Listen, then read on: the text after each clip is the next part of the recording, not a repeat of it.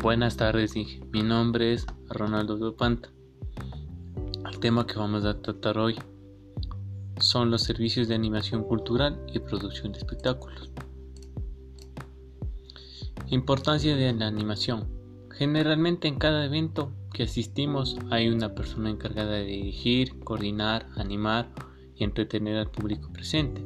El animador debe hablar solo en los momentos adecuados. El animador del evento debe ser desenvuelto y tener una experiencia previa.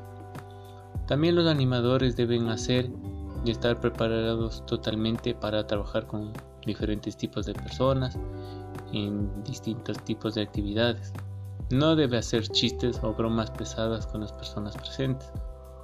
Un animador no debe cansar a los invitados, debe tomar en cuenta su humor, su simpatía, su seducción y saber respetar el tiempo en el evento. Gracias.